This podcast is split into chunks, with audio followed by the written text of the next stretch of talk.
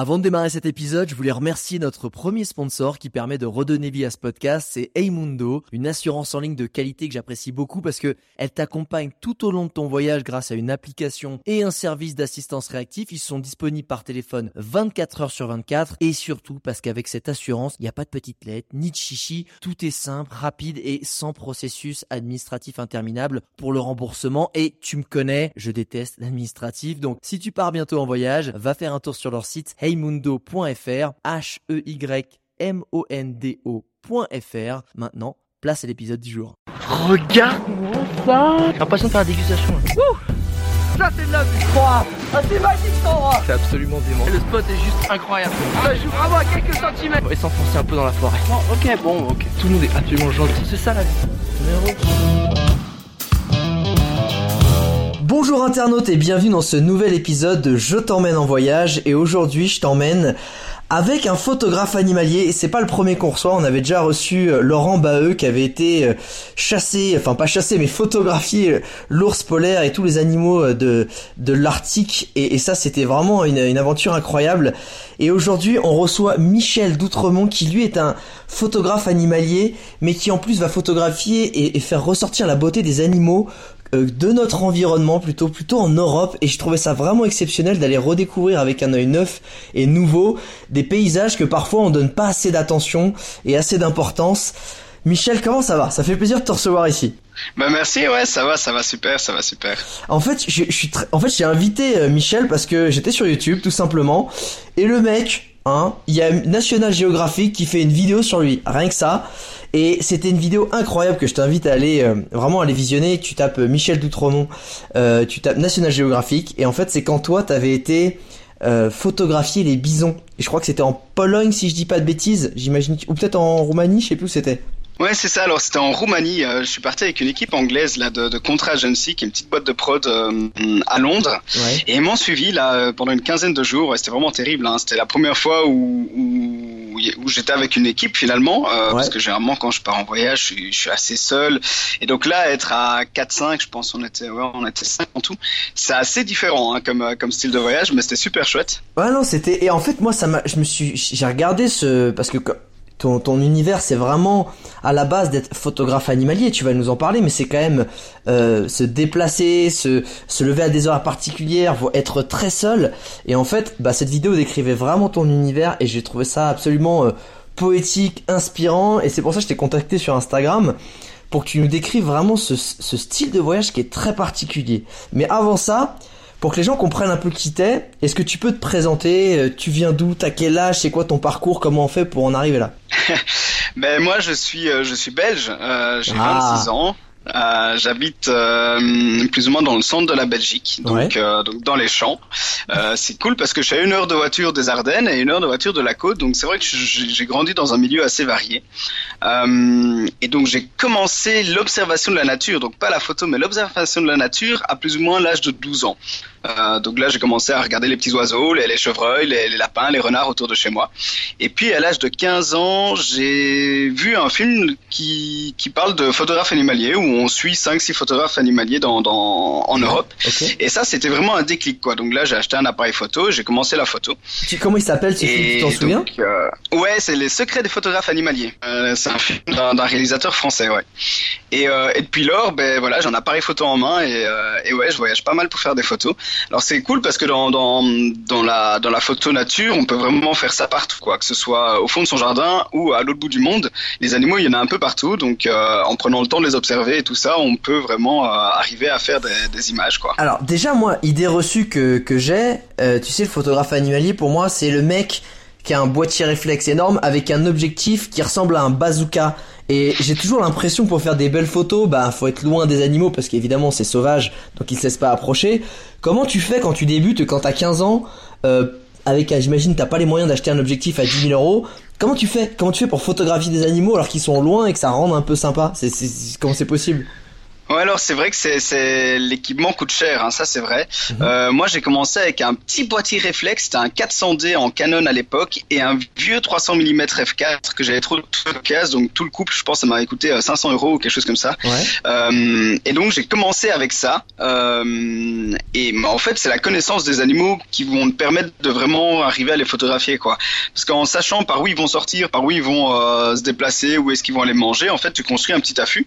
Donc tu te camoufles, hein, t'es comme un sniper, t'es complètement camouflé et t'attends que les animaux arrivent euh, arrivent près de toi quoi. Alors il faut beaucoup de patience. Mais, euh, mais ouais, c'est ah, comme ça. Ah, c'est ça en fait. C'est pas genre, salut, je me balade. Parce que moi, je me balade souvent dans la forêt parce que j'adore la forêt. Et hormis quand je suis avec des guides, tu vois, en, en Amazonie, euh, dans les, dans les forêts un peu tropicales qui savent où ils sont, j'en vois jamais. Même à côté de chez moi où c'est réputé pour avoir beaucoup de, de sangliers, de biches, de cerfs, de sevreuils, j'en vois que très rarement. Mais en fait, je pense que c'est que j'ai la mauvaise statistique. Moi, c'est moi qui veux me déplacer vers les animaux. Or, si je comprends bien, c'est tu trouves un lieu qui est stratégique par rapport au comportement des animaux que tu as pu observer et tu les laisses venir à toi. C'est ça en fait. Ouais, c'est exactement ça. C'est, l'affût. Hein. C'est comme ça que oh. tu auras le plus de réussite. Donc il faut attendre très longtemps. Hein. Donc moi j'arrive à, dans, dans, dans, mes, dans, dans mes cachettes, dans mes, dans mes postes d'affût, plus ou moins une heure et demie, deux heures avant le lever du soleil et je, je reste là jusqu'à 10-11 heures du, du, du, matin parce qu'après les animaux sont moins actifs. Et puis j'y retourne le soir à partir de 4 heures, 5 heures de l'après-midi jusqu'à 1 heure et demie après le coucher du soleil. Donc tu vois, l'attente dans la est complètement folle. Hein. C'est, on peut, on peut s'embêter. Hein. ouais, attends, mais c'est, c'est incroyable. Mais quand, quand par exemple, euh, t'es parti, tu pars en voyage pour des trips tu vois. Donc là, euh, style la Pologne, euh, ou pardon la Roumanie ou, ou, d'autres endroits. Là, c'est des lieux que tu ne connais pas. Tu ne connais pas les déplacements des animaux. Tu sais pas non plus ton. C'est-à-dire que là, faut que tu construises un nouvel affût. C'est c'est quoi euh, déjà Comment tu fais pour trouver le lieu? Et c'est quoi ta préparation? Genre c'est quoi? C'est une tente? C'est c'est tu mets des trucs comme les snipers, tu sais, avec des, des lianes sur toi? Non mais c'est comment tu comment ça se passe? Euh, Non non. Alors en fait quand je pars en voyage, euh, c'est pour ça que j'aime bien partir en voyage pendant longtemps. Euh, je reste vraiment longtemps au même endroit.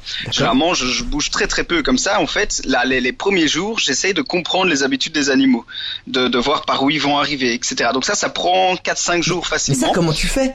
Comment tu fais si tu au début tu ne les vois pas? Euh, Enfin c'est bête ouais, mais. Alors, en fait, tu restes assez loin des. Tu, tu repères. Donc, avant le voyage, je repère pas mal par Google Maps. Ouais. euh, pour voir un peu les zones ouvertes, euh, les, les, secteurs qui me semblent être intéressants. Uh -huh. Et puis, une fois que j'arrive sur place, j'attends euh, dans ces zones-là assez loin avec une paire de jumelles. Et j'essaye vraiment de, de, de, les regarder de loin, quoi. Donc, je suis à 300, 400, 500 mètres des zones que je pense être bien. Ah ouais, et là, j'attends, j'attends, j'attends. Et puis, à un moment donné, les animaux se montrent, quoi. Hein. Donc, une fois que tu sais par où, on appelle ça des coulées. Donc, c'est les chemins que les animaux prennent. Une fois que okay. tu sais par où ils passent, euh, je construis un petit affût en branche avec un petit filet de camouflage complètement yes. fondu dans le décor. J'essaye de, de, le faire avec le plus d'éléments naturels possible. Yes. Et puis après, j'attends. J'attends dedans. Euh, parfois, je dors là-dedans. Euh, enfin, ouais, c'est cool. attends, attends, mais c'est ce moment euh, parce que qu'est-ce qui au-delà de, de, la photographie animalière, c'est pour photographier l'animal, c'est l'amour la, de l'animal. Mais qu'est-ce qui te, qu'est-ce qui t'attire? Parce que il y a quand même, comme tu dis, ce côté où t'es très seul, il y a beaucoup d'attentes et ça va vraiment en, en opposition totale avec notre monde actuel qui est vite, vite, vite, vite, vite, vite, vite, je veux tout, tout instantanément, tu vois. Ouais. Qu'est-ce qui t'a attiré ouais. là-dedans? Mais c'est exactement ça. Hein. C'est, tu vois, euh, c'est d'abord un amour de la nature. Donc, c'est dire que la, la, la, nature, je la connais, je l'observe depuis, depuis que j'ai 12 ans. Et tu vois, si maintenant, demain, je fais plus de photos, c'est pas grave, je continuerai à aller dans la nature. C'est vraiment ce, ce, ce euh, ouais, cette chose-là, quoi. Aller dans la nature, c'est, c'est le plus important pour moi. Et ramener des photos, ben voilà, c'est secondaire. Quand j'en ramène, c'est chouette parce que voilà, je suis photographe, donc il faut quand même que j'en ramène. Ouais. Mais si j'en ramène pas, c'est pas grave. Donc, tu vois, c'est vraiment ça qui est important, quoi. Et quand tu, justement, tu, tu es en pleine nature, euh, c'est bête, mais toutes ces heures euh, à patienter, à, à, être en observation, euh, dans quel sentiment tu, tu, tu, tu, tu es et surtout à quoi tu penses? Parce que j'imagine que, enfin, on est peut-être pas toi justement, mais on est tous en train de cogiter dès qu'on a un moment de libre. Sauf que toi, t'as des très longs moments de libre. C'est bête, mais est-ce que ça, enfin, je sais pas, tu t'es dans quel état d'esprit à ce moment-là? Me dis pas que t'es focus à 100% sur le brin de paille qui est là-bas, qui va peut-être être piétiné par un bison, c'est pas possible. Ouais, non, non, non, non. T'es pas focus tout le temps. Hein. En fait, tu euh, t'es posé, tu penses pas à grand-chose. Hein. Enfin, moi, quand je suis à l'affût, je pense pas à grand-chose. Tu t'écoutes les oiseaux qui chantent, t'essayes de, de, décrypter un peu les, les ambiances qu'il y a autour de toi. Parce qu'en fait, la nature, elle arrête pas de parler. Hein. T'as les petits oiseaux qui chantent, donc tu tu te dis, enfin en fonction des chants, tu sais si c'est un chant d'alarme, donc il y a quelque chose qui, a, qui se passe, euh, que ce soit un renard qui va arriver ou quelque chose comme ça, ah ouais. ou pas. Et donc euh, moi j'écoute souvent, euh, je suis vraiment à l'écoute et du moindre petit craquement et ce genre de choses. Et puis il y a des moments où ben tu tu fais pas grand chose, il y a y a aucun bruit, il y a rien qui se passe et donc ben voilà tu dois t'attends juste que que l'animal arrive. Et ouais c'est vrai que ça, ça peut être long, mais tu tu penses à, aux images aux images que tu aimerais bien faire, tu au voyage que, que tu pourrais réaliser, tout ça. Tu vois, c'est il y a plein de choses à penser. Hein. Et c'est que je me rends compte aujourd'hui, c'est pas ton métier à 100% ou ça ou ça l'est? Ça l'est, ça l'est. Ah, j'ai cette chance, euh, ouais, j'ai cette grande chance, donc je, je vis entièrement de, de, de mes images. Ouais, ouais. Alors justement, euh, qu'on comprenne, euh, tu passes combien de temps à aller J'aime pas le mot chasser parce que du coup c'est pas ça, mais aller à la à la découverte des animaux pour les pour les photographier? Euh, par rapport sur une semaine type ou est-ce que c'est des sessions des, des trips entiers où tu pars et je me rends pas compte c'est quoi l'équilibre d'un photographe animalier en termes de en temps? fait Ouais, c'est très varié. Hein. Euh, quand je pars en voyage, là, c'est du 100%. Donc, du, Ouais. du, je suis H24 dans la nature et j'essaye de photographier des, des, des animaux. Quand je rentre, il y a toute la, la partie de tri où je vais regarder les images que j'ai faites. euh, je vais voir un peu si euh, ce qui est correct, ce qui est pas bon, ce que je garde, ce que je vais pas garder, etc. Donc, tout, toute, cette, toute cette démarche de tri. Et puis après, quand je suis en Belgique, en fait, là, je, je, je split mon temps en deux. Il y a toute la partie administrative qui est moins rigolote avec euh, avec euh, le tri des images, et la préparation des voyages et tout ça, ce qui est pas cool. Et puis toute la partie où je suis à l'affût, où j'essaie de trouver des, nouveaux endroits, des nouveaux coins pour aller faire des photos, ou je ou des endroits que je connais, je vais faire des photos là, quoi, tu vois. Ah, génial. Euh, avant de, de partir dans une de tes aventures où tu vas nous raconter un peu tout ce process et comment ça se passe, c'est bête, mais je, je me rends pas compte. Qui sont tes qui, te fait travailler en fait? C'est qui qui te permet de vivre? C'est des magazines comme National Geographic justement? C'est je, je sais pas, c'est des qui achète tes photos?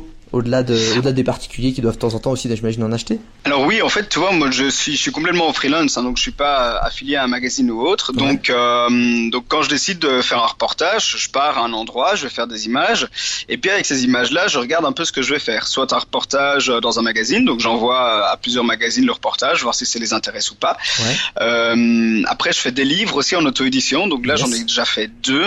Euh, ça, ça. Alors le premier s'appelle Rencontre et le deuxième s'appelle Yellowstone qui vient de sortir. En fait, je suis parti cet hiver-ci durant un mois là-bas aux États-Unis et donc j'ai fait un livre là-dessus euh, dans la neige. C'est assez cool. Hum, Les autres clients, c'est des particuliers. En fait, tu vois, je fais des grands tirages euh, d'art en donc en très grand euh, très grand format Yes. jusqu'au 1 mètre sur 1 mètre 50 et donc les, les gens peuvent l'acheter c'est des tirages limités à 10 exemplaires donc c'est euh, c'est assez restreint Ah, et donc les, hum, les gens peuvent en l'acheter soit des collectionneurs d'art soit des particuliers qui, qui ont envie d'un beau tirage chez eux quoi Génial. Bah écoute, mais ça je trouve ça magnifique de se dire, euh, enfin de toute façon euh, ceux qui écoutent ce podcast euh, savent que les gens qui, qui, interviennent sont souvent des grands passionnés et, et la plupart ont réussi après beaucoup d'efforts à, à, faire de leur passion un métier et, et ça j'avoue photographe animalier c'est quelque chose de quand même très pointu qui quand on en parle peut paraître un peu désuet, c'est un peu euh, un peu démodé, sauf qu'en fait ce qui est incroyable c'est qu'avec les nouvelles technologies et les nouveaux objectifs qui sortent, en fait les gens, enfin maintenant vous, les photographes animaliers, vous capturez des images incroyables. C'est juste incroyable le, le détail et je pense que comme tu dis, ça, ça vient aussi de, de la capacité à analyser le terrain, à être patient. Et c'est ça aussi que je voudrais que tu nous racontes. Donc tu dis que tu as été à Yellowstone, c'est ton dernier voyage. Comment, pourquoi Yellowstone déjà et comment t'as préparé cette aventure? Qu'est-ce que tu voulais aller capturer là-bas? Encore une fois, le, mot est mal choisi, pas capturer, photographier. Eh ben en fait, le voyage, euh, j'étais là-bas grâce à une bourse, un concours photo euh, organisé par un magazine français. Ouais. Et donc le, le, le- le prix, c'était une bourse euh, financière pour faire un reportage quelque part, tu vois. Moi, je voulais, euh, depuis que je suis gamin, le Yellowstone, je vois des reportages euh, sur la, à la télé, je vois des reportages dans les magazines. C'est vraiment un endroit où je voulais aller, quoi. Je voulais aller voir ce, cet énorme parc national, donc c'est une grande réserve naturelle. Ouais. Et donc j'y suis allé en hiver. J'ai choisi la période la plus froide de l'année, justement pour Oh. avoir des conditions très rudes. Euh, ça, c'est quelque chose que j'aime bien, recevoir des grosses claques de la nature euh, où on se sent euh, ridiculement euh, ridicule, quoi. Donc ça, c'est vraiment intéressant. Alors pour ceux qui euh, connaissent pas, Yellowstone en hiver, il doit faire moins 10 et il y a 4 mètres de neige. Enfin, j'exagère, mais c'est pas loin, non? Ou alors il y a, il y a plus ou moins 80 cm à 1 mètre de neige et la température la plus froide que j'ai eue, c'est moins 45 degrés. Quoi? Euh, donc euh, complètement givré, euh, ouais, moins 45, ouais. Alors c'est bête, mais en termes de préparation, pour sachant que je reprends ce que tu nous as dit, tu ne bouges pas pendant des heures et tu restes au même endroit, mais par moins 30, C'est ça. euh, au bout de deux minutes, tu sens. plus- Enfin, c'est quoi ton matos pour pas pour pas perdre tes membres en fait? Bah, en fait, j'ai souvent été en Scandinavie avant ça, donc en Norvège, en Suède et tout ça en hiver. Et donc j'ai un matériel euh, d'expédition assez assez robuste. Euh, alors c'est clair qu'à moins 45, j'ai eu une matinée à moins 45. En moyenne, il faisait entre moins 30 et moins 40. Ah. Euh, à moins 45, je, je restais je restais pas statique. Hein, donc je, je faisais des grandes boucles et tout ça. J'essayais de trouver des animaux comme ça. L'avantage du Yellowstone, c'est que les animaux sont plus chassés là-bas depuis presque 200 ans et donc ils sont pas trop farouches. Tu vois, ils ont Ah. pas trop peur de l'homme. Ici en Europe, on doit se cacher parce qu'ils ont peur de l'homme. Pour eux, un homme c'est un danger et ça signifie la mort. Là-bas, l'homme c'est c'est c'est un Voilà. animal comme un autre. C'est un mec qui passe au loin, voilà, potentiellement. Voilà, c'est ça, c'est ça, exactement. Et donc du coup pour l'approche c'était plus facile. Après voilà le froid, il y a une gestion du froid à avoir, mais euh, tu vois ça, on peut se dire ouais ça fait aventurier, le mec il a été à moins 45 et tout ça, non pas du tout, hein, ça fait attends. ça fait juste mal. Ah, ça fait juste mal, mais attends, mais t'as combien d'épaisseur? Genre là, t'as... Parce que tu dis que t'as équipé, c'est-à-dire que t'as une tente, t'as un duvet, t'as un sous-duvet, t'as... Et, et, t'as- et surtout que moi, je, je me pose toujours les questions, euh, à- parce que Laurent Boy nous avait donné sa technique, pour prendre une photo avec des gros gants quand il fait moins 30. Parce que là, imagine là, là t'es t'es dans la neige, tu fais tes petits pas, tu vois un bison ou un ours au loin, il fait moins 30. Comment tu fais pour prendre la photo? Parce que là... euh, Alors ouais, j'ai des j'ai des gros moufles, hein, j'ai des gros moufles et je je me suis entraîné, ça c'est c'est bête à dire, mais je me suis entraîné euh, à manipuler mon appareil photo avec mes moufles. Et C'est donc ça va plus ou moins. Ouais ouais ouais. Justement pour euh, pour au cas échéant où j'ai dans des conditions comme ça, j'ai un animal qui arrive, je puisse le, le, le photographier quoi, tu vois, et pas le, juste le laisser passer en disant euh, ah ben tant pis, je pas je peux pas faire d'image. Donc ouais, je me suis entraîné avec mes moufles et, euh, et donc j'arrive à manipuler comme ça mon appareil. Alors c'est pas évident, hein, t'as de la glace qui se forme partout sur ton sur ton appareil photo, t'as t'as le- l'autofocus qui est un peu compliqué parce que la, la graisse interne qui fait bouger le moteur de l'autofocus gèle Ah. et donc du coup c'est super lent, ça fait des bruits bizarres, ouais, c'est assez compliqué. Hein. Attends, attends, mais ça veut dire qu'à à moins 40 ou moins 30, enfin moi je pensais que tu mets pas ton, ton comment dire, ta caméra ou ton appareil photo, pardon, sur euh, à l'intérieur, je sais pas, d'une couverture, d'une enveloppe, parce qu'en fait il est dans, il est à l'extérieur directement. Ouais ouais. Et ça marche. Et ça marche, ouais, ouais, ouais. Alors les batteries tiennent pas beaucoup, hein. Les, les batteries, tu vois, généralement ici en Belgique, une batterie que j'ai, ça va tenir entre un jour et un jour et demi. Ouais. Là-bas, en 45 minutes, elles étaient déchargées, quoi. Ah. Donc, euh, je me baladais avec 10 batteries euh, dans mes poches, à, près, près de mon corps, pour qu'elles restent au chaud. Ouais. Et puis, je les sortais en dernière minute, je les mettais dans le boîtier, je faisais des photos, quoi. Ah. Et, euh, et alors justement, quand t'es arrivé, t'es parti combien de temps à Yellowstone? 32 jours exactement. 32 jours exactement. Comment ça s'est passé?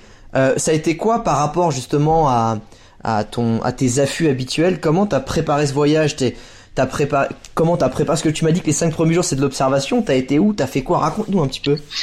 Ouais, alors donc tu vois le Yellowstone, donc c'est un endroit qui est assez touristique. Hein. Il, y a, C'est il y a vrai. beaucoup de visiteurs, sauf l'hiver. L'hiver, il y a un peu moins de monde. Et en fait, l'hiver, donc, le, le, le parc c'est grand comme la Corse, pour donner une idée de superficie. Ah donc oui. c'est vraiment gigantesque. Ouais, c'est c'est vraiment grand. Ah oui. Et donc, le, en hiver, il y a qu'une seule route qui est ouverte dans le nord du parc, sur Ouais. 60 km plus ou moins. Ouais. Et donc, les deux, trois premiers jours, je suis resté aux alentours de cette route-là.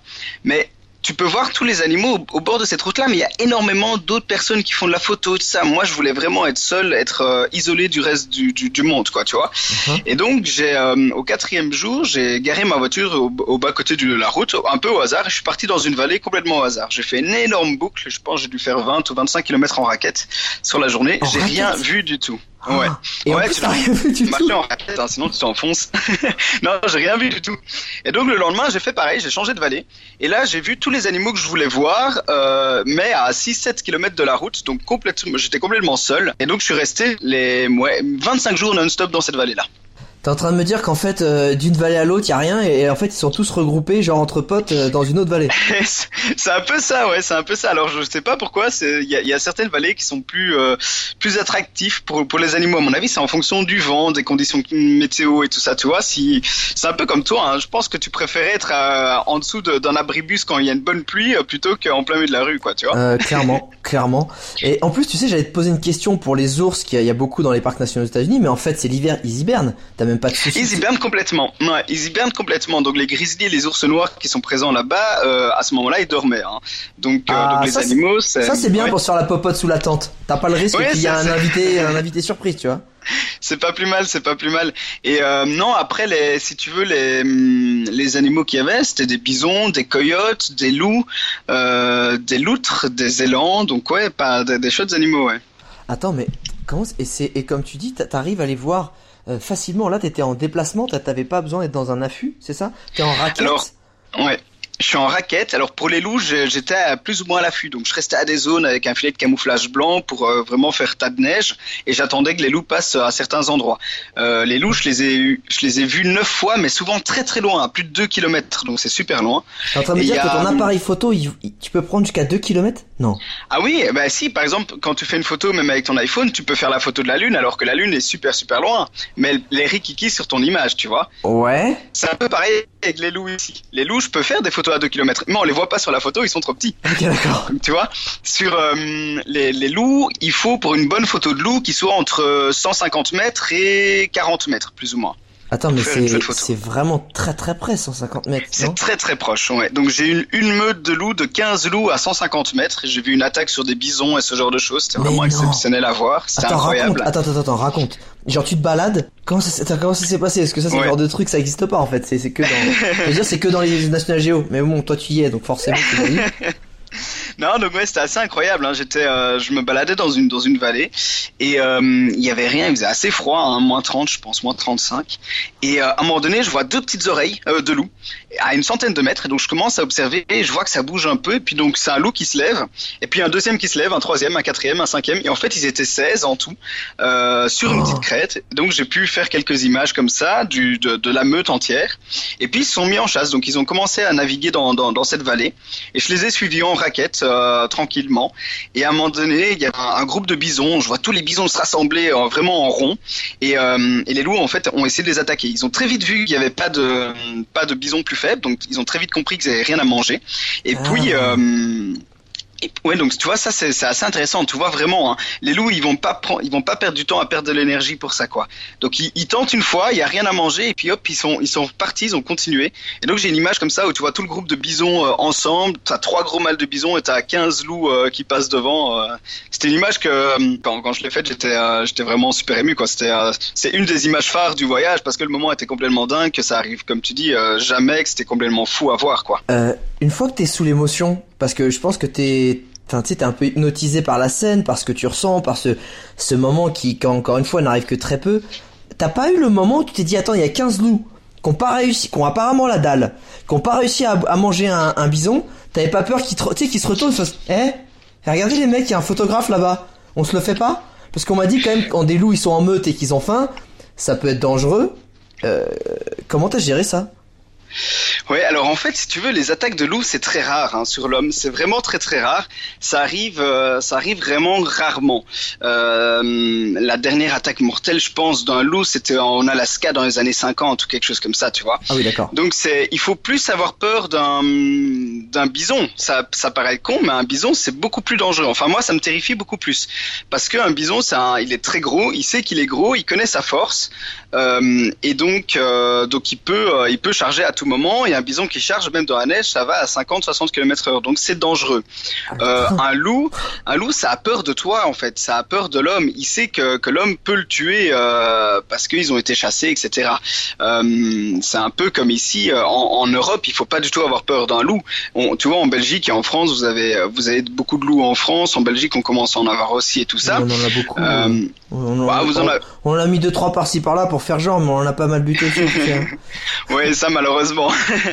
mais il faut pas, il faut pas avoir peur de loup. Le loup, euh, si vous le croisez en pleine nature, il va rien se passer du tout. Euh, vous claquez une fois des mains et c'est fini. Le loup, euh, hop, il est parti quoi. Hein.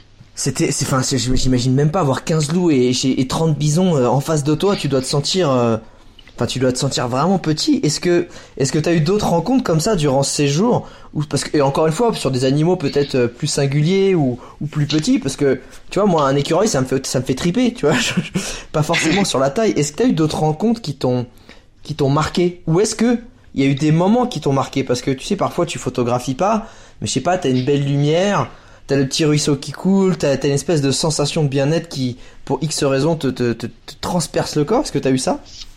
Ouais, alors tu vois, j'ai eu des, des la, la, les rencontres avec les loutres par exemple. Euh, donc là, je suis resté couché sur une rivière gelée pour essayer de voir les loutres. C'est des moments. T'es resté couché ouais. sur une rivière gelée Mais attends, mais c'est quoi ton matos ouais. C'est une combinaison d'astronaute ou quoi là Non, non. Alors moi, j'ai un soupule euh, en, en, laine de mérinos, donc c'est un, un mouton là qui vient de Nouvelle-Zélande. Ouais, ça, ça, ça j'ai aussi. Mais moi, je, je vois. Qu'est-ce que t'as en plus? Non, mais après, tu vois, tu mets là une polaire euh, du type North Face, Millet, tout ça, puis une grosse doudoune euh, Rab ou, euh, ou North Face ou Millet. Et puis au-dessus de ça, tu remets une grosse parka, tu vois, ou une Gore-Tex. Et euh, avec ça, ça, ça passe bien. Alors t'as froid, hein, mais ça passe. Ah. Et, et c'est bête, mais les loutres, encore une fois, c'est comme tu dis, c'est une rivière l'hiver elles vont dans l'eau. Enfin ouais, c'est con ce que je dis ouais, mais alors oui oui en fait oui parce que pas, si tu veux le, le alors l'eau ne gèle pas au Yellowstone parce que c'est tout le parc est, est, construit sur un enfin est construit tout le parc est sur un énorme euh, super volcan et donc c'est assez volcanique comme zone et donc l'eau est assez elle fait toujours 3 4 degrés et donc ne gèle pas tu vois. Et donc c'est comme ça qu'il y a plein d'animaux en hiver parce qu'ils trouvent facilement de l'eau ils trouvent facilement ça quoi. Ah d'accord. Et du coup les loutres T'as réussi à avoir une certaine activité, tu t'es planqué sur une rivière glacée, qu'est-ce qui s'est passé? Ouais, donc je, je, je, me suis couché à plat ventre sur une rivière, euh, donc sur les, bordures de, de, la rivière, quoi. Hein, et j'attendais parce que je savais que c'était un endroit où elle venait souvent pêcher. Et donc comme ça, pendant une semaine, tous les matins, de 8h30 précise à 11h30 du matin, elles étaient là mais euh, c'était vraiment réglé comme une horloge quoi. Et puis à un moment donné, elles sont plus venues, euh, elles, ont, elles ont changé de territoire, mais euh, parfois avec des proximités assez assez folles quoi, hein. entre 4-5 mètres, ah. elles venaient là à côté de moi, complètement fou. Ouais. Et est-ce que c'est bête ce que ce que je veux dire, mais est-ce que quand tu viens sur un spot tous les jours et que les animaux te voient parce qu'ils te sentent, ils te, ils te reconnaissent, est-ce que du coup il y a une espèce de désensibilisation Est-ce que petit à petit tu peux te rapprocher ou en fait pas du tout? Ils gardent toujours leur distance en fait, ça dépend de l'individu. Euh, chaque individu a vraiment sa tolérance. Il y a des individus, euh, un peu, c'est un peu comme l'être humain. Hein. Il y a des, il y a des, il y a des gars qui sont super grincheux et d'autres super sympas. Tu ah, vois, peu importe euh... les espèces. C'est vraiment pas ouais, c'est vraiment, pas l'espèce. Ouais, alors sur les mammifères en tout cas, euh, c'est mon, c'est mon impression, mon ressenti. Sur les oiseaux un peu moins, mais vraiment sur les mammifères, j'ai l'impression qu'en fonction des individus, il y a des individus qui sont plus, plus relax et d'autres qui, qui le sont moins, quoi. Et à partir du moment où t'as parce que c'est bête, mais sur ton, euh, quand tu es en trip comme ça, surtout au Yellowstone par moins 30, euh, comment tu fais aussi pour recharger tes batteries? T'avais des batteries externes? Comment tu fais aussi pour faire tes backups? Est-ce que est-ce que t'avais un peu un logement de temps en temps où t'allais recharger tout ton matos ou pas? Comment ça s'est passé ce, ce côté immersion? En fait, si tu veux, euh, dans le parc du, du, Yellowstone, tu tu peux pas dormir dans le parc. Donc moi, j'avais un petit Airbnb à l'extérieur, ah. euh, et donc je rentrais euh, le soir pour pour recharger les batteries, etc. Alors c'était un peu pénible. Hein. J'aurais vraiment préféré dormir dans le parc parce que vu comme je te disais, c'est grand comme la Corse. Ah. Donc en gros, le, le matin, j'avais une heure de voiture, puis je devais marcher 7 km en raquette pour arriver dans la zone où je faisais les photos. Donc je partais super super tôt, je marchais avec la lampe frontale, le GPS de rando, etc pour arriver au moment du lever du soleil sur les zones intéressantes, quoi, tu vois. Et le soir, je faisais pareil, j'attendais que le soleil se couche complètement et je rentrais de nuit les 7-6 km en raquette à la lampe frontale, au GPS et puis je rentrais, quoi. Euh, quand tu dis se lever super tôt, Parce que déjà, euh, le soleil, il se, levait, il se lève vers quoi en hiver? Vers 7h 7-8h Ouais, donc le, là, le soleil il se levait vers 7h. Donc en gros, je quittais, euh, je quittais vers 3h30, 4h euh, Ah. du matin le- l'endroit. Là, j'avais une heure de route et puis je marchais plus ou moins deux heures en raquette. Parce que hum, après deux heures en raquette, je faisais en moyenne 4 ou 5 kilomètres. Ça dépendait comment j'étais motivé. Et, euh, et là, euh, 4-5 kilomètres, ça commençait à être intéressant pour les photos, quoi, tu vois. Pouah, Ah ouais, en fait, c'est là où tu vois que des belles photos et, et- et capturer un moment euh, euh, avec les animaux, ça, ça se mérite. hein. mais ça veut dire que tu te levais à 2h du mat tous les jours. Ouais, 4 heures, 4 heures, hein, 4 heures. 4 Ah, tu heures te à mat, 4 heures euh, et tu, tu décollais ouais. une demi-heure plus tard, boum, tu te levais, café, c'était parti quoi. Ah oui, même pas une demi-heure plus tard. Hein. C'est tout était déjà près de la veille. Je me levais et, euh, et je mettais, je mettais le contact et c'était parti. Ouais. ouais. Et, euh, et sur la partie, alors là j'aimerais qu'on qu'on qu'on parte en Roumanie. Déjà je trouve ça Ouais. génial parce que la Roumanie, euh, malheureusement en France et en Europe, il y a quand même une image très négative euh, de ce vrai. pays, alors que j'ai j'ai pas encore eu la chance d'y aller, mais je sais que je vais y aller bientôt parce que c'est vraiment une volonté. Ça a l'air d'être magnifique. T'as la Transylvanie. Tu vas aussi avoir une, une faune. Je crois que c'est la concentration aussi d'ours en Europe la plus importante. Et je savais pas qu'il y avait des bisons. Je savais qu'il y avait des bisons en, en Pologne, mais pas en Roumanie. Là, et surtout, je, me réfère un peu à la vidéo que j'ai vue. Comment ça s'est passé? Parce que je crois qu'il y a eu, t'as eu du mal à les trouver. Raconte ce- cette, cette quête des- du bison en Roumanie. Ouais, j'ai vraiment eu du mal. Hein. J'ai vraiment eu du mal à les trouver. Euh, donc Comme- en fait, moi, je suis parti euh, avant l'équipe de tournage, tu vois, hein, euh, donc en repérage. Ouais. Et donc là, je suis resté une quinzaine de jours et en 15 jours, je les ai vus deux fois. Ah ouais. Donc super Mais- compliqué. Mais comment ça se En passe là-bas? Excuse-moi, je te coupe, mais comment ça se Ouais, passe? C'est qu'en fait, c'est c'est un grand parc national, mais qui est, qui est immense aussi. Il n'y a pas de il y a pas de, de barrière de restriction. C'est c'est dans une forêt, mais c'est parce que en fait, surtout moi, c'est comment à la base euh, tu t'es dit je vais chercher par ici ou je vais chercher par là? Enfin, tu vois, c'est vrai que quand t'as pas d'infos, euh, tu pars en Roumanie pour chercher des bisons. Ouais. Bon, ça doit être gros. euh, voilà, c'est grand une forêt. Non, non, j'avais des bonnes infos. hein. En fait, si tu veux, les bisons en Europe, ils ont été, euh, ils ont complètement disparu il y, a, il y a 200 ans de ça. On a commencé à les réintroduire en, en Pologne, un peu en Allemagne et en Roumanie. Donc c'est sur un programme de réintroduction des bisons. Ouais. Donc ils sont complètement à l'état sauvage, mais c'est des bisons euh, qui ont euh, été élevés euh, en parc et donc qui ont été réintroduits dans la nature, si tu veux. D'accord. Mais c'est des fantômes. Le- L'endroit est super vaste, c'est super grand, c'est toutes des vallées, toutes des montagnes comme ça. Comment ça s'appelle l'endroit? En Roumanie Alors c'est les euh, donc c'est du côté c'est côté ouest de la Roumanie et c'est euh, près du petit village qui s'appelle Arménich. Arménich, Euh, ok. C'est un petit village roumain. Et donc là, c'est le, le WWF qui gère ça. Ouais. Et, euh, et donc moi, je connais euh, assez bien les gens qui s'occupent de la réintroduction de, de, de ces animaux-là. Et donc j'étais en contact avec eux. Ils m'ont montré les zones intéressantes, mais des vallées et des vallées à perte de vue.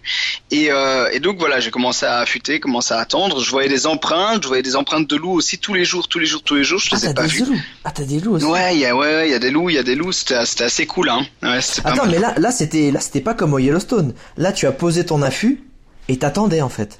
Ah ouais, complètement. hein. Donc là, j'étais à l'affût. J'avais construit trois, quatre affûts différents en fonction du sens du vent, parce que c'est des animaux comme les hum, qui qui, qui sentent euh, l'odeur humaine, tu vois. Ouais. Et donc ils ont peur. S'ils sentent l'odeur humaine, ils ont peur. Donc c'est vrai qu'en fonction du vent, j'avais plusieurs affûts. Et puis euh, je passais toute ma journée dedans et j'attendais quoi.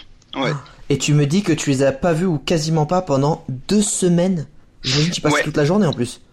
Ah oui, oui, j'ai passé toute la journée. Ouais, ouais, toute la journée. Comment Et ça, c'est super important parce qu'en plus, c'est ton métier et il faut à chaque fois que tu surpasses ce-. Comment ça se passe en fait quand tu as de la frustration? Comment tu gères ta frustration ou la patience quand tu quand tu n'obtiens pas ce que tu veux? Parce que je pense que ça peut être un super conseil encore une fois sur et même pour moi le premier dans notre société on a besoin d'obtenir tout tout de suite peu importe ce que c'est. Comment ça se passe quand tu vas chercher quelque chose et que tu l'obtiens pas pendant 15 jours et que 100% de ton temps est dédié à ça, ça doit être c'est une frustration permanente. Comment ça se passe? C'est quoi tes techniques? Alors ouais, c'est frustrant, mais en même temps, t'as pas le choix, tu vois. C'est un animal sauvage, et donc tu, c'est c'est un animal sauvage, tu fais avec. Donc c'est juste une contrainte où tu n'as pas le choix. Donc tu dois pas, euh, tu dois pas dire, ah, allez, euh, il y a encore rien eu, il y a encore rien eu, il y a encore rien eu. Au plus tu vas y aller, au plus tu auras de chance de les voir. Donc tu vois, tu vas attendre, tu vas attendre, il y aura rien sur la journée, tu vas à nouveau attendre, il y aura rien, puis tu vas le lendemain. En fait, chaque jour tu dis, demain ce sera le bon jour, tu vois. Et euh, ben, finalement, une semaine ça passe vite, puis deux semaines ça passe vite, euh, puis tu les as toujours pas eu. Bon, tu fais bon, euh, ok, Et ça commence à faire long. T'es en train de me dire que t'as t'as jamais ce moment où tu dis c'est bon, j'en ai ras le bol en fait, ça me saoule ou vas-y, ils viennent pas, vas-y, vas-y, ça me saoule, je m'en vais. Mais parfois, oui, parfois t'as cette espèce de frustration, mais en fait, cette frustration, elle est super, euh, elle est super éphémère, quoi. Tu vas te dire ça, ouais, allez, euh, maintenant ça, ça suffit, euh, ça suffit, j'en ai marre, je pars. Et puis en fait, tu te fais, bon, enfin, j'aimerais quand même bien une photo de bison. On va peut-être encore rester un jour. Et puis donc tu restes le lendemain, et puis pouf, il y a l'instant où ça arrive, où tu vois l'animal, où tu aperçois une nouvelle trace, et donc c'est nouveau de la motivation, tu vois en plus, sur la zone où j'étais, il y avait des chances de voir le loup. J'ai quand même vu d'autres animaux, tu vois, des mésanges, des, des oiseaux, des, des petits cincles. C'est un petit oiseau qui vit dans les rivières. Donc, tu vois, plein de plein d'autres espèces. En fait, quand tu photographies, donc là, j'y allais pour le bison. Quand tu photographies une espèce bien particulière, tu es dans des biotopes et dans des milieux où tu vas être amené à voir plein d'autres animaux. Et donc, si tu fais pas l'animal que tu voulais, c'est pas grave parce que tu as fait, euh, je sais pas, une photo de corneille ou de, corbeau ou d'aigle ou tu vois. Donc vu qu'il y a plein d'animaux qui vivent dans la nature, je m'arrête pas à un seul à une seule espèce quoi. Hein. Je, photographie tout ce que je vois. Est-ce que tu penses que euh, le fait que tu n'aies pas ce, ce côté saoulé ou de ce ras-le-bol, c'est peut-être parce que c'est enfin à l'intérieur tu brûles d'une passion qui est en fait celle de la photographie animale. Tu penses que c'est la passion qui te permet de de jamais avoir l'état d'esprit de j'en ai marre. À ton avis, pourquoi ah, tu l'as pas? Oui, mais ça c'est sûr, hein, ça c'est sûr. Je suis, euh, je suis un, grand, grand passionné de la nature, tu vois, bien avant de la photo, comme je disais tout à l'heure. Donc moi, mon but quand je suis dans la nature, c'est de voir un animal sauvage, mais c'est, viscéral, quoi. C'est, une passion. J'ai besoin de ce shoot d'adrénaline que, que la rencontre avec l'animal sauvage me procure. Tu vois, quand, quand j'ai un bison à 30 mètres ou un cerf à 15-20 mètres, euh, je tremble d'émotion. Hein. Euh, c'est tellement fort, tellement intense de voir l'animal sauvage si proche. C'est pareil en, en Croatie, quand, quand j'ai eu l'occasion de photographier des ours à 20-25 mètres de moi, et là tu, tu, tu trembles, hein, tu as, des larmes aux yeux, tu fais des photos, tu, tout se passe super vite, tu comprends pas grand chose. Et puis euh, une fois que l'ours euh, l'ours repart euh, au fin fond de, de, sa forêt, tu, tu regardes les images et puis voilà, c'était c'était super ému de, ce cadeau que la nature t'a fait. Mais c'est c'est nouveau, c'est grâce à cette passion quoi. Sans passion de toute manière, c'est pas possible de le faire. Sans passion et sans patience, tu peux pas faire ça. C'est vraiment impossible. Tu tu tu pètes tu pètes vite un câble. Et, et justement, à part ce, putain, c'est génial. À part cette rencontre, donc avec les loups, les bisons ou cet ours, est-ce qu'il y a d'autres rencontres parmi tous tes voyages euh, qui t'ont marqué ou que tu peux nous dire, qui t'ont, qui t'ont vraiment dire, tiens, ça, c'était vraiment fort. T'en as d'autres comme ça? Mais tu sais, en fait, à chaque voyage, tu as des moments clés, des moments phares où tu, à chaque voyage, tu as une rencontre qui est complètement dingue. Vas-y. Je sais pas expliquer pourquoi, mais ouais, par exemple, en, Suède, là, je suis parti en 2015, euh, je suis resté un mois et demi là-bas, j'ai, j'ai eu un, un, grand tétra, donc c'est un espèce d'énorme, euh, d'énorme dindon de la forêt qui, qui, est venu, euh, qui est venu à côté de moi, à quelques, à quelques mètres, là, parader et tout ça, donc j'ai pu faire des super photos. les cerfs, donc chaque année en Belgique, moi, je, en mois de septembre, je suis en forêt, j'y reste tout le mois de septembre pour le brame du cerf, donc c'est la période des amours des cerfs. Et là, c'est un animal qui me fascine entièrement. Donc chaque année, je fais ça parce que je suis complètement accro à ça. Et euh, à chaque brame, euh, j'ai des cerfs qui viennent très très proches. Là encore cette année, il y en a un qui, qui, s'est arrêté à deux mètres de moi. J'étais couché dans les feuilles et il a bramé. Euh, là, il m'a jamais vu, il m'a jamais senti. Il est ah, resté. Parce te voit pas. Parce que j'allais dire, on m'a dit quand même le brame du cerf, les, les brames, enfin les cerfs, pardon, ils sont un peu chauds à ce moment-là. Ils ont tendance à te rentrer dedans si t'es un peu sur le passage. Ouais, il faut se méfier. Hein. Il faut se méfier. Ça reste des animaux euh, costauds et qui sont euh, qui sont en période de rut, donc ils ne pensent qu'à une seule chose, euh, à s'accoupler. et donc donc ils sont assez motivés, quoi. Donc il faut il faut faire gaffe, ouais. Mais mais ça va. Mais après, c'est toujours pareil. J'ai besoin, je pense, tu vois, j'ai besoin de ce shoot d'adrénaline de la rencontre avec l'animal. Et puis, j'ai un besoin interne de me sentir euh, ridicule face à la nature. C'est pour ça que je vais dans des tempêtes, dans, en hiver, euh, en Scandinavie ou Yellowstone et tout ça. C'est pour recevoir cette espèce de claque que la nature me donne, pour me remettre à ma place en disant non, toi, petit humain, tu n'es rien par rapport à, au reste de la nature. Et je pense que, tu vois, tous les politiciens, tous les, les, gens qui, qui, dirigent pour la biodiversité et tout ça, ça leur ferait du bien hein, d'aller se prendre une grosse tempête dans, dans la tronche euh, pour voir un peu ce que c'est, quoi. Ça, ça ferait du bien, ouais.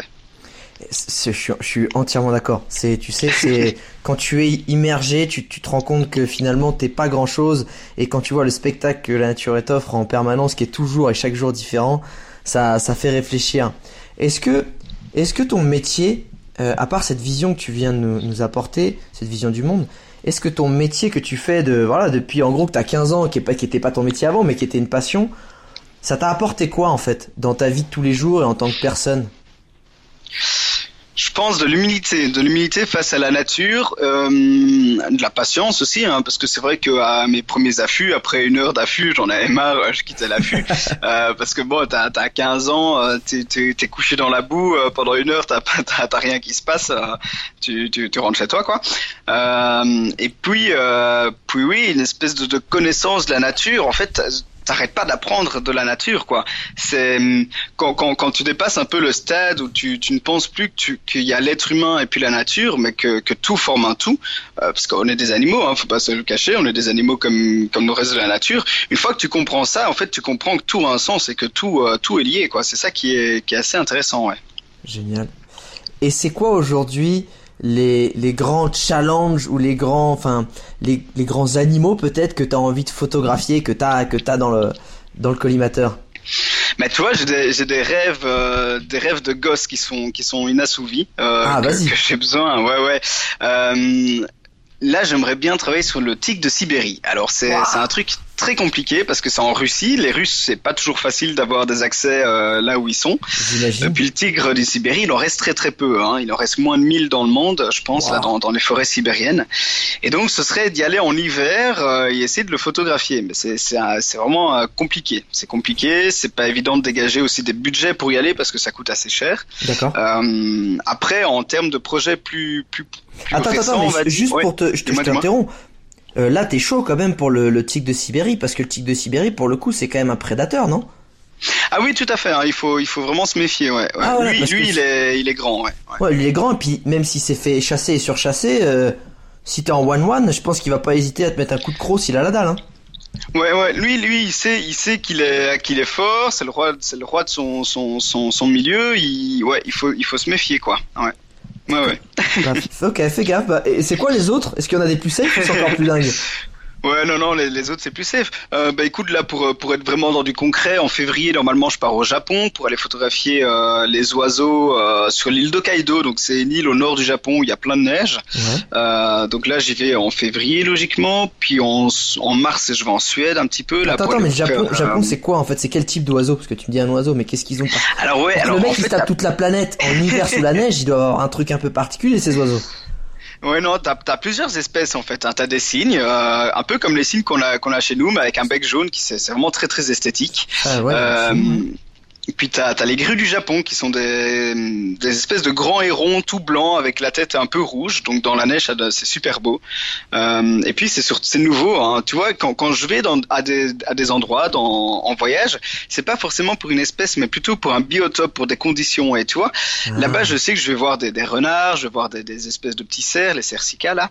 Et donc c'est tous des petits euh, tous des animaux qu'on n'a pas ici ou moins facilement. Et donc c'est pour les voir aussi dans des conditions un peu compliquées quoi, de neige, de, blanc et tout ça quoi. Donc c'est euh, ouais, j'y vais pour ça, hein. j'y vais pour les conditions, pour le biotope, pour, pour l'atmosphère et pour essayer de dégager quelque chose de, de, joli et de pur dans, dans les images quoi. D'ailleurs ça, on en a pas parlé dans dans la photo en tant que telle. Euh, quand tu photographies un animal, qu'est-ce que tu essaies de euh, toi de photographier? Est-ce que c'est un mouvement Est-ce que c'est un, je sais pas, une inclinaison de, de, tête, de, de, de, gueule de l'animal? Est-ce que c'est une émotion? Est-ce que qu'est-ce que quand tu appuies sur le truc, tu dis pour toi c'est cool ou c'est quoi ta patte en fait à toi? En fait, j'essaie de montrer un, un, moment de vie de l'animal, tu vois, un, un moment d'émotion, tu vois. Alors après, c'est compliqué à, à définir. J'essaie, en fait, j'essaie de d'esthétiser la, la, scène que je vois, de, de, que ce soit le plus joli possible en photo, ouais. en fonction de si je me mets à plat ventre ou pas, tu vois, en changeant un peu d'angle comme ça, ça, ça change beaucoup dans une image. Ouais.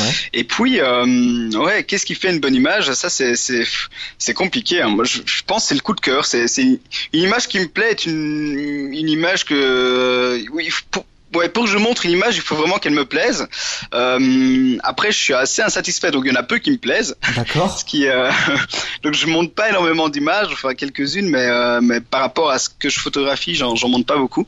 Et mais c'est c'est c'est normal, je pense. C'est il faut vraiment que l'image dégage quelque chose. Alors c'est hum, parfois que ce soit l'envol d'une mésange ou tu vois le, brame d'un cerf dans la brume ou dans la nuit ou euh, juste une silhouette de, je sais pas de, loup ou de, renard. Enfin tu vois c'est c'est ouais. Pour moi il faut que l'image parle d'elle-même. Il faut que l'image euh, soit jolie et qu'elle euh, ouais qu'elle qu'elle véhicule quelque chose de, de plus qu'une belle image quoi. Et si tu devais donner, je sais pas, deux trois conseils à, aux internautes qui nous écoutent, qui sont euh, ultra débutants, quand tu vois un animal, pour X raisons, que ce soit une grenouille parce qu'elle est à côté de toi, elle est par terre, ou, ou que ce soit un petit oiseau qui vient se poser à côté de toi, c'est quoi les, les, les quelques petits conseils de débutants pour bien photographier un animal? Alors les petits conseils, il faut être à la hauteur du regard de l'animal. Ça, ça aide Ah, beaucoup déjà. Ça, c'est déjà quelque chose qui aide. Donc si c'est une petite grenouille qui est au sol, couchez-vous au sol et la- et faites-la au ras du sol. Euh, donc être à la hauteur de- des yeux de l'animal, c'est assez important. C'est généralement c'est là où ce sera le plus joli. Euh, après, pour les animaux, vu que c'est des animaux sauvages, hein, le, le- le- la meilleure clé que je pourrais donner, c'est la connaissance. Sans connaissance de l'espèce, sans connaissance de la faune, c'est impossible à l'approcher ou à savoir par où elle va arriver et, euh, et réussir. Et puis, sans connaissance, euh, les, les- les gens risquent de déranger la nature. Alors que, tu vois, en tant que photographe animalier, euh, tu voles entre guillemets un instant de vie à la nature. Euh, si en plus tu le déranges, ça craint quoi. Euh, donc Je il vois. faut pas du tout le déranger. On est je suis pas chez moi dans une forêt, tu vois, je suis un invité de la forêt, je, je vais sur la pointe des pieds, j'essaye de, de faire le moins de, de dérangement possible, le moins de bruit possible. Alors parfois ça arrive, hein, parfois tu déranges, euh, parce que t'as pas vu le chevreuil et euh, il décampe à tes pieds parce qu'il était couché, ou tu vois, ce genre de choses. Ouais. Ça arrive, mais je fais tout pour éviter ça. Parce que c'est, je me sens juste mal quand je dérange, quoi. C'est, euh, ouais, Oh, c'est pas cool, quoi. Bah non, mais c'est super état d'esprit. Et si je prends la, euh, je, prends l'exemple de, voilà des voyageurs qui ont la chance d'aller faire des petits safaris ou qui sont sur une jeep ou voilà qui ont pas du gros matos. Comment tu prends, enfin tu sais c'est quoi le les quelques conseils que tu pourrais leur donner, même si bon là en audio c'est pas facile pour euh, photographier un, un zèbre ou une girafe ou tu sais pour que ça rende un peu bien et que Ouais. ça fasse pas tout pourri, mal cadré et que tu et tu rentres, tu fais voilà fait- mon safari c'était naze. c'est ça.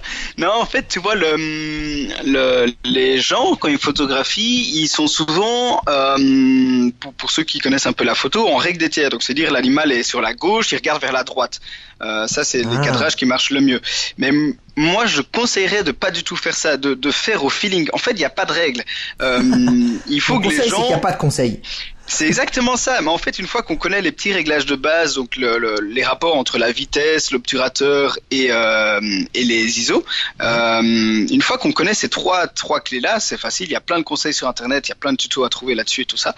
En fait, le cadrage, il faut que ce soit au feeling. C'est chaque personne doit cadrer comme il le sent. Il n'y a pas de bon ou de mauvais cadrage. Si si la personne pense qu'en mettant l'animal au centre, tout au-dessus de l'image, c'est plus joli, faites-le comme ça. Si vous pensez que, euh, au contraire, c'est mieux de le mettre sur la gauche, que l'animal regarde à droite, faites-le comme ça. Le, le, mieux, c'est de le faire au feeling. Et euh, si ça vous plaît à vous, c'est le principal. C'est si ça plaît aux autres, c'est bah, c'est tant mieux, mais euh, finalement, on s'en fiche.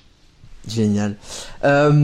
Je, vais, je vais garder ça parce qu'en fait, je me dis bon, ton conseil c'est un conseil qui est pourri et à la fois qui quand même est vrai en fait. C'est dans le sens où, ben, si tu veux prendre des belles photos aussi, entraîne-toi et, et fais-le. Voilà, sans vouloir plaire aux gens, mais fais-le pour le plaire à toi en fait. C'est que ta photo elle te plaise à toi. Et ça, je pense que c'est le plus important. Euh, Dis-moi si je te, j'aime bien finir par ces questions-là. Euh, si je te filais les clés de la DeLorean pour remonter dans le temps, pour revivre un moment de tous tes voyages et de toutes tes, tes tracks de photos animalières, lequel ce serait? Et pourquoi? Ah, ça serait, serait cool. Hein.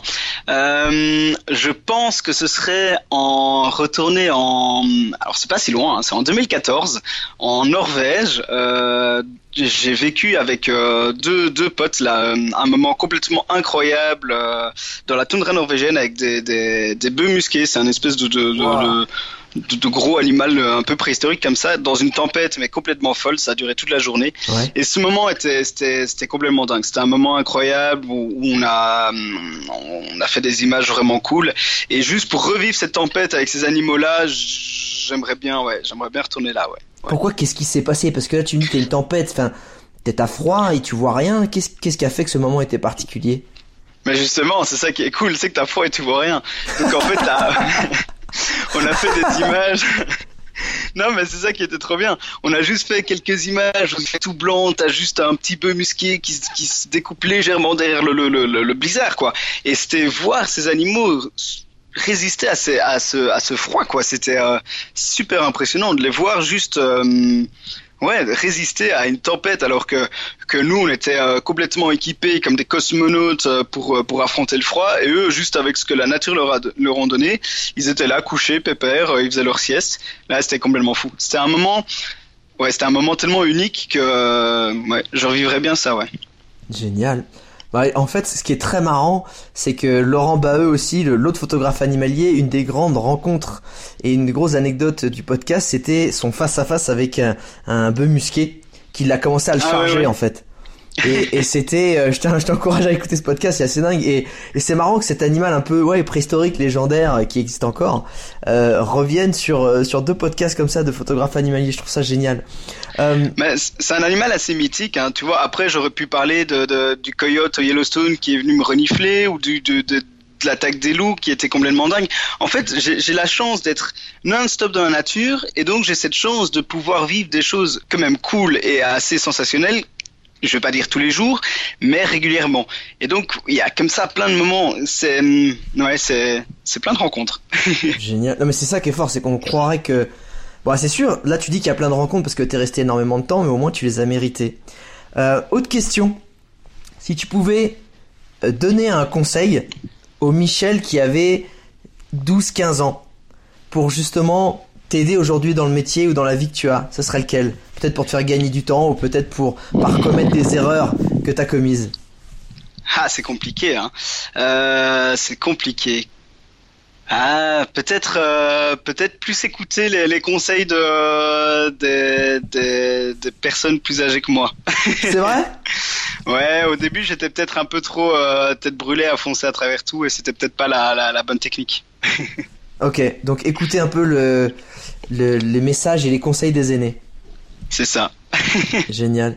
Euh, dernière question. Euh, si tu devais euh, résumer ta vie en une punchline que tu mettrais sur ton fond d'écran en ordinateur, une punchline, un slogan ou une phrase de ta création, ce serait laquelle? Je dirais protéger la nature, on en a besoin. ce serait, et ce serait résumer ta vie, oui, parce qu'effectivement, c'est ce que tu fais au quotidien. Et en tout cas, tu promeus la nature. Eh ben écoute Michel, je te remercie beaucoup beaucoup pour ton temps, pour ton regard aussi euh, très tourné vers la nature et avec une autre façon de voyager. Et j'ai beaucoup retenu le message de ben, j'y vais tout le temps dans la nature, mais je suis un invité. J'essaie vraiment d'être le le plus discret possible et qu'on ne me voit pas. Et je, je, suis je suis triste quand je dérange même un chevreuil et ça je trouve ça vraiment génial. Merci pour ton temps. Internaute, avant que tu partes, euh, ça me fait toujours très plaisir quand tu me fais une petite dédicace en story, quand tu écoutes ton podcast, enfin mon podcast, notre podcast, que finalement c'est notre podcast, euh, que ce soit quand tu fais du sport, la cuisine ou au boulot, ça me fait toujours très plaisir, donc hésite pas. Et euh, moi Michel, je vais te dire euh, bah, bonne, euh, bonne, bon tri photographique à venir. Et c'était où le prochain, tu m'as dit? Donc le prochain sera le Japon normalement. ah oui, voilà, le Japon avec les oiseaux et les grues du Japon. Merci beaucoup euh, et à très vite Michel. Merci à toi, salut. Ciao, ciao internaute.